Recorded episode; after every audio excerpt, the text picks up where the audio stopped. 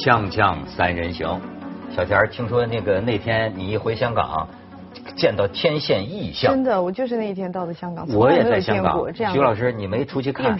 小田在窗户那儿拍了半天，是吧？你可以看看香港拍下来的，就是那天晚上，你知道吗？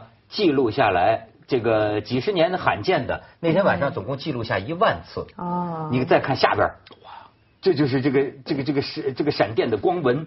你再看，哎，想想我我从我的家的角度看到很多这样的景象，就是那天的真闪电的像魔爪一样的就变成这个样子。嗯，这叫经不是那经法，验不是那验法。哎呦，真的，哇！你说这个，但是我觉得很重要，因为我一直在观察就是晚上就是可能是从八点一直到十一点的时候看到的，就是像魔爪魔爪一样的伸下来的那种蜘蛛网型的那种那种闪电啊。然后到了晚上差不多十二点以后啊，就看不见了，那种纹路就看不见了，但是就是整个的亮，哎，我觉得很奇怪哎，那是水了雾了。你知道为什么吗？不知道，你知道为什么你一回香港就遭雷劈吗？因为我没有找你是吗？不是，因为你趁我不在北京期间，领着另一个姓潘的男的，不但进了我的屋，还上了我的床。什么？哎，我说这个床是不假的，对吗？这个这个这古代的坐具就是床，胡床，床就是坐的。所以你看看这个照片，你就全明白了。给我找着接班人了，趁我不在。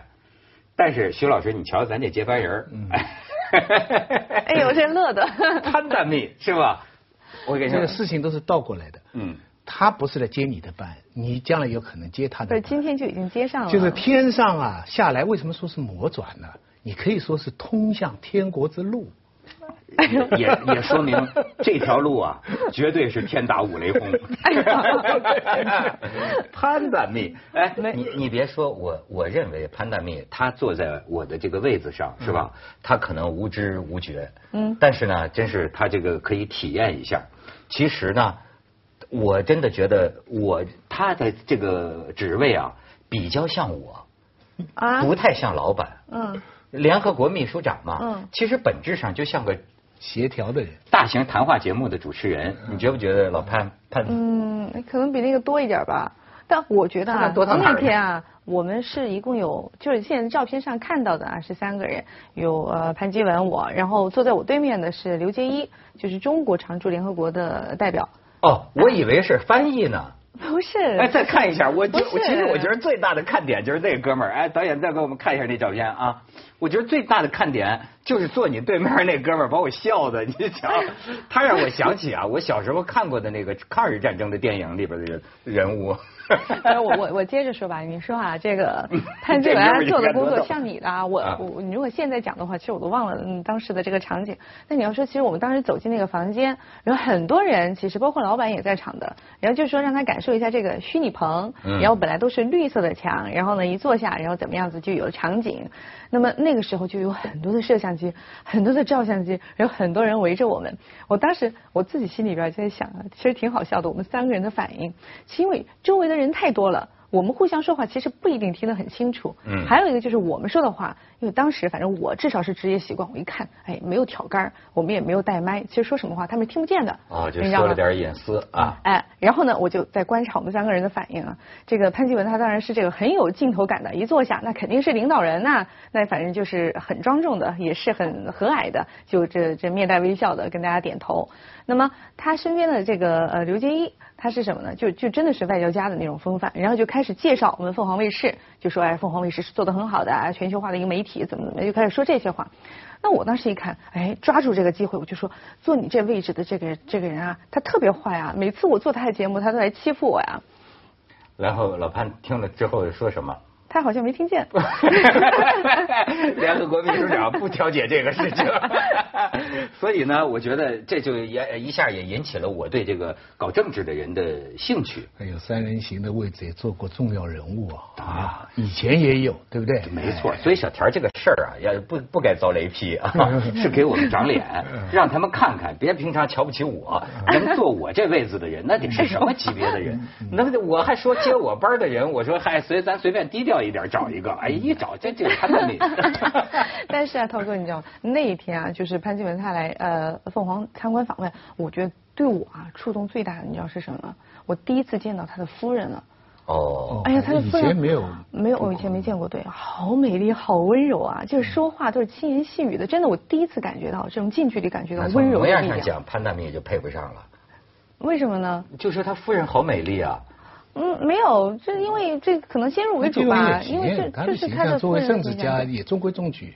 真的啊，吗？当然当然，行 行行。他的接班人现在怎么样了？他们不是说有可能公开应也有可能是 也有可能是一位女性啊，对啊，对，很有可能现在建建功的，公开建功的，对不对？对，有六个候选人吧，我跟你说，这嗯真是体现出这个趋势了。你看潘基潘基文的面相身上就表现出有些阴性的特质，我认为他长得不是很阳刚，嗯，对吧？整个世界，他他的夫人说的，他说我先生最常做的运动就是呼吸。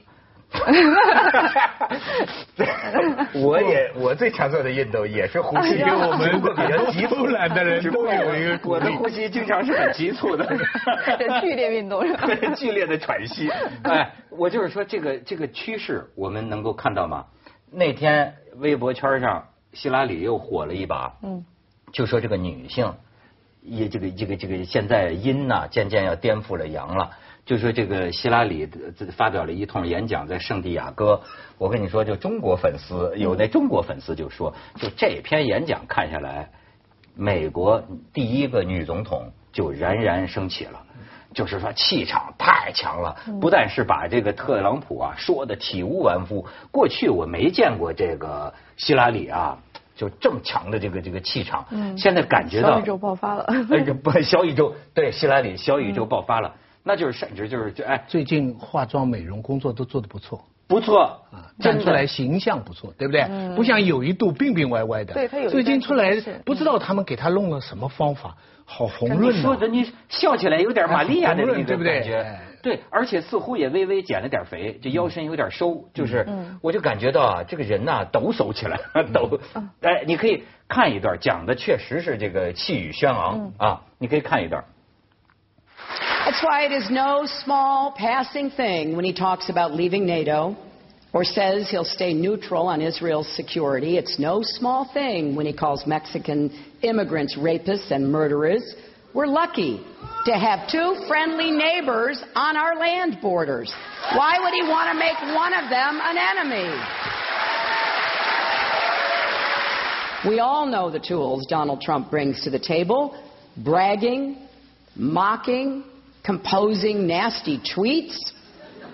I'm willing to bet he's writing a few right now.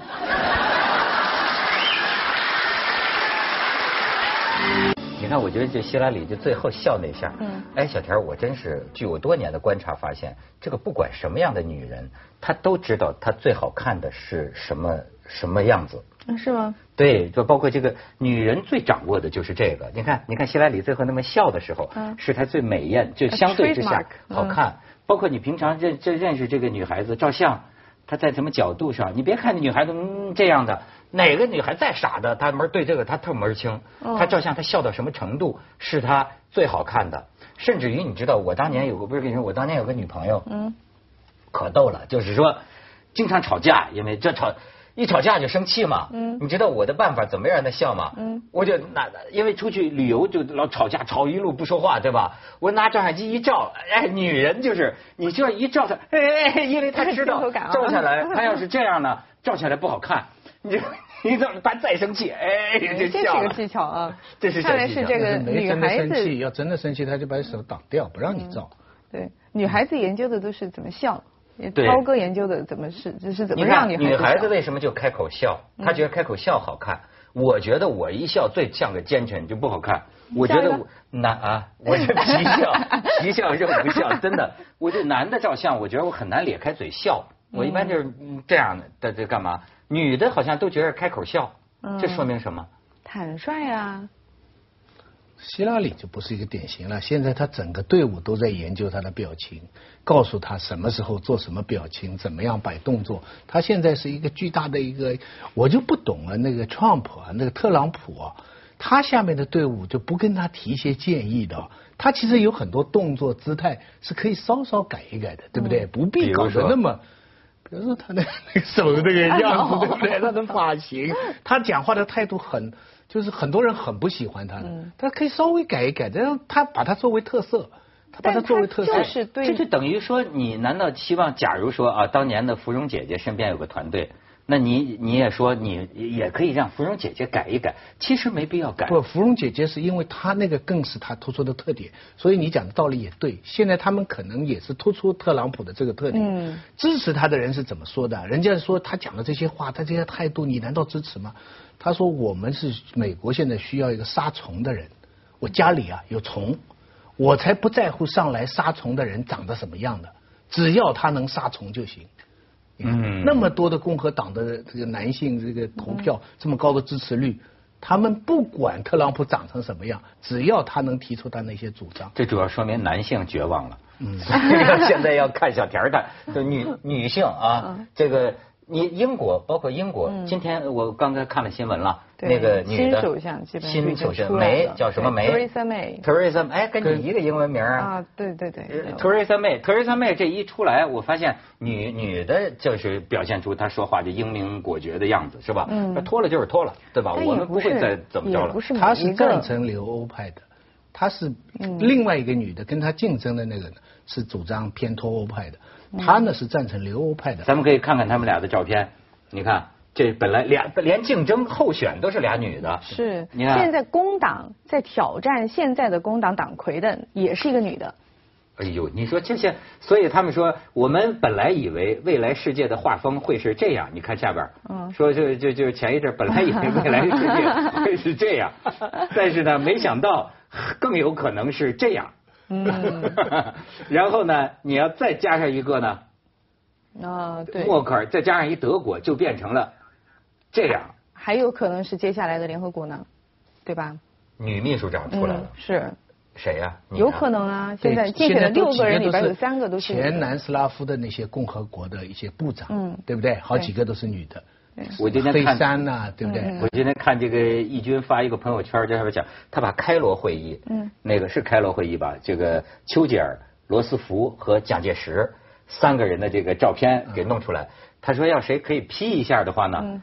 罗斯福换成希拉里，嗯，这丘吉尔换成这个梅，嗯，他说要是按照这个这中华民国败退到台湾呢，这个蒋介石再批成。蔡英文，真是，就是现在这个世界的格局。嗯，哇，真是。但是我觉得女性这个话题啊，还是一个偏敏感的，对不对？你看为什么这个 Theresa May 跟她竞争的那个叫 Lexon，这就很很狼狈的慌忙退选，对不对？嗯。其实就是她因为这个出言不当，而且啊，就是戳到了很多人的痛点。怎么出言不当？呃，说他。他就是说这个事情，其实我觉得啊，你说他有没有冤？啊，是怎么样呢？是《泰晤士报》的记者去采访他，采访完了之后直接出文章了，就说 Letson 说，因为他自己有孩子，所以他比 Theresa May 更适合当首相，一下子不得了。没有孩子。对，Theresa May 没有孩子，而一下子不得了，整个英国啊，这个舆论界就炸了锅了。基本上，我觉得对他是咆哮式的、鞭打式的，就把他给轰走了。他最后实在是受不了这个压力，就宣布就说我我不选了。但是呢，他同时也喊冤，他说我不是这样说的，他跟我表达的意思完全不一样。然后这个时候，《泰晤士报》他们就把他的那个录音就放出来了。录音是怎么说的呢？结果是他自己在说：“他说我来自一个很大的家庭，我家里有哥哥姐姐、弟弟妹妹，我还有半哥哥，就是他们家是离异家庭。然后我自己也有孩子。然后说到这个时候呢，那个记者就说：啊，你自己你说的你也是有孩子的，你是母亲，你觉得你的母亲的身份有没有影响你的一些政治角色？他说。”我们要小心，他不要在这个问题上面做文章。我不希望说出来说我有孩子，啊，说一下没没有孩子，他说这样不好。然后他后面又接着说，他说但是呢，是的，因为我有孩子，Theresa May 她可能只有侄子侄女，我的孩子还会有孩子，他们会直接参与到英国的未来，所以我跟英国更加有利益攸关。这句话多说了。呃，对，这句话多说了，不应该这样说。就是败笔，嗯，被传媒解读出来说，因为我是母亲，所以我能够成为更好的领导。对，为什么英国的事情这么重要啊？过去两百年，我们以前讲过，英国带着世界的秩序。现在你别看它好像要退下来，它发生的事情还是在影响着世界的很多观念的转变。是，你看在别的地方，照样有人出来说啊，女的政治家。你单身可能会影响什么国家政治？堂而皇皇在说，可是在英国你这样说你就完蛋。对对，英国我觉得政治正确，对对，他戳中的是什么痛点啊？我觉得是什么？就是因为现在英国，它应该说是在这个价值观理念的这个塑塑造上面啊，依然是走在这个世界各国，尤其这些强国的前列的。他走在美国的前面，对，对他现在打的旗是什么？第一个是多元，第二个就是自由，包括这个同性恋婚姻。那个卡梅伦他下台的时候，他自己宣布要辞职了，他就总结自己的工作汇报，对不对？说了几个，其中有一点就是说，呃，同性恋婚姻合法。这是他这几年当首相，他觉得最引以为傲的。那么这个 Leveson 他就是我觉得政治很不成熟。他之后就是自己做候选人了，还说啊，我说我是不支持这个同性恋婚姻合法化的，把那个卡梅伦吓坏了，就说不能开历史倒车的啊。这个时候还出来打这个招呼，所以说他就是在这个地方就踩了红线。他这个话呀就不应该这样说。什么叫多元？呃，很多女性有孩子，但也有一部分没有孩子，那么这就是多元。那自由是什么？有的选择有，有的选择没有，有的选择自己生，有的选择去领养，而他们这是个人意志，个人意志不要被其他人来审判，不要影响他们去做其他的事情，这就是自由。尤其你不能用一个人的私生活来判断这个人的政治的成绩。嗯，这个是一个大忌。就是说，当你，比方说我们现在是是要找一个部长，有几个副部长，我们在提拔的时候，这个 A 他有一个健康的正常的家庭。B 是单身，从来没结过婚；C 是呃结了婚的，没有小孩那要不要综合考虑他们的家庭背景呢？现在的政治标准、政治正确的标准是不能考虑。啊，你把这个东西放进去，你就是犯大的错误。而在在某些情况下，我们常常实际上是考虑的。所以说，你知道为什么现在在西方国家，尤其在美国啊，他们比较讲究的就是递简历，你知道吗？他们很多是中国递简历，那是年龄、出生的这个地方、性别，对吧？包括照片放在上面。这西方全部不要，不放照片，不暴露年龄，不暴露自己的性别，什么都不说，连模样也不知道，不不看，对，只看你的资历。啊，这是绝对不能有歧视，是吧？对，嗯。而且他这种歧视啊，不仅是低的歧视，你照顾的歧视也不可以。严格说来，像我们现在这种读这个名单啊，谁谁谁女，谁谁谁 藏族，这看上去是照顾啊，其实，在按他们的标准来讲，这个也是歧视。我学校最近碰到一件事情，哦，呃，我们评审嘛，就是呃加工资啊、合约啊什么，这个上司的给下面一个员工啊打了个报告，里边有这么一句话，他用英文写的，就是作为我们这个部门唯一的男职工。嗯，下面哒哒哒哒哒哒，就是意思后面他其实是说好，结果我们评审委员会里面有个女的教授马上指出来，他说这句话不妥当。他说我们现在在考虑这个人的表现能不能加人工，能不能合约什么什么，跟他是男是女没有关系。要被起诉。你这句话，人家严格说来，法律是可以来挑战你的。大家一听，哎，仔细一听有道理。但是你说写的人是一片好心啊，他什么意思啊？他就是说我们这里都是女员工，他作为男的可能换灯泡啊什么 的都没起劲。他讲的是一个实际的话，对不对？这在我们这常常有。我当时就等于是，后来他们马上这件事情还专门出了一个通知，就是提醒各部门主管，你们以后写人的工作汇报不可以有这种涉及性别歧视的字眼。你看。所以这种因为有这套制度的东西，才会有德国的总理啊，英国的这个女首相啊，这你不要，这都是有关系的。他们不应该是受照顾上去，他们是在男女一个标准上上去，这么才有可能。嗯，你你讲什么？没有，我在想，我涛哥，你不一直都是直男癌吗？你要看到这个会怎么感觉啊？我呀，我喜欢女的当领导，是吗？就是说，呃，真的，我我老是说，我你这句话就错了。当领导不能因因性别来挑选。你喜欢好的领导，你怎么能说喜欢女的当领导呢？听到的最直男癌的一句话是什么？就是说现在有很多女性的领导人啊，然后一个男的他就说，他说是啊，他说你看我们男的给你们发明了洗碗机、洗衣机、微波炉，现在你们就可以出来统治世界了。不是，就是真真的吧？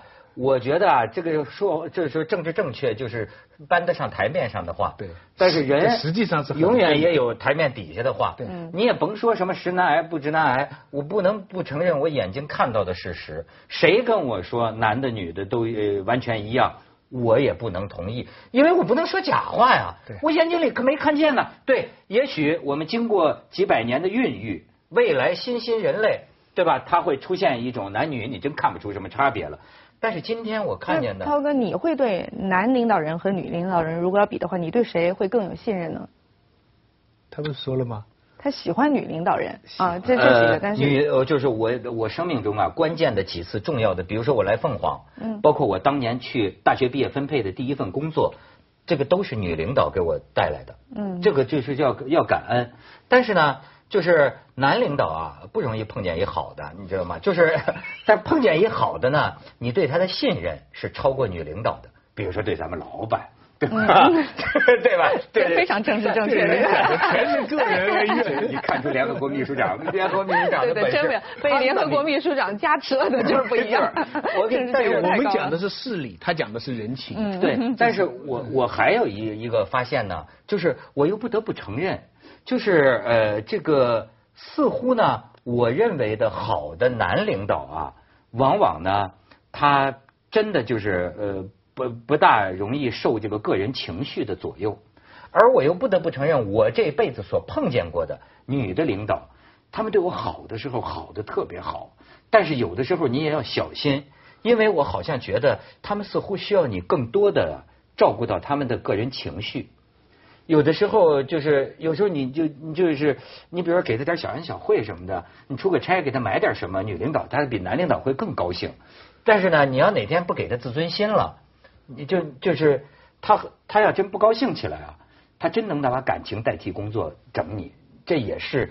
呃，不是我那两个大姐啊，我说的是都是小田的女领导。我我 就是我的女领导都很好。就有的女领导就是碰见小田这种就得整死她，你知道吗？从来没有遇到。因为她年轻漂亮，你这都有，这都是碰到都是男领导。去去广告，女女导演告诉我，赶快去广告。锵锵三人行，广告之后见。听说我刚才说的全是不政治不正确的，是吧？不应该这样，这句话说实际上都正确。但是按照理论呢，政治就不正确。现在政治也不正确了，怎么能说实际上都正确？就是可行啊。不，实际上有可能有你这样的情况存在。嗯嗯这样子。尤其在中国的国情下，我觉得这个是非常普遍的。就是说，他刚才讲的情况，女领导比较怎么来说，她不完全看智商，她需要更多的情商，哎大家有个感情的交流。这个这个按就事论事。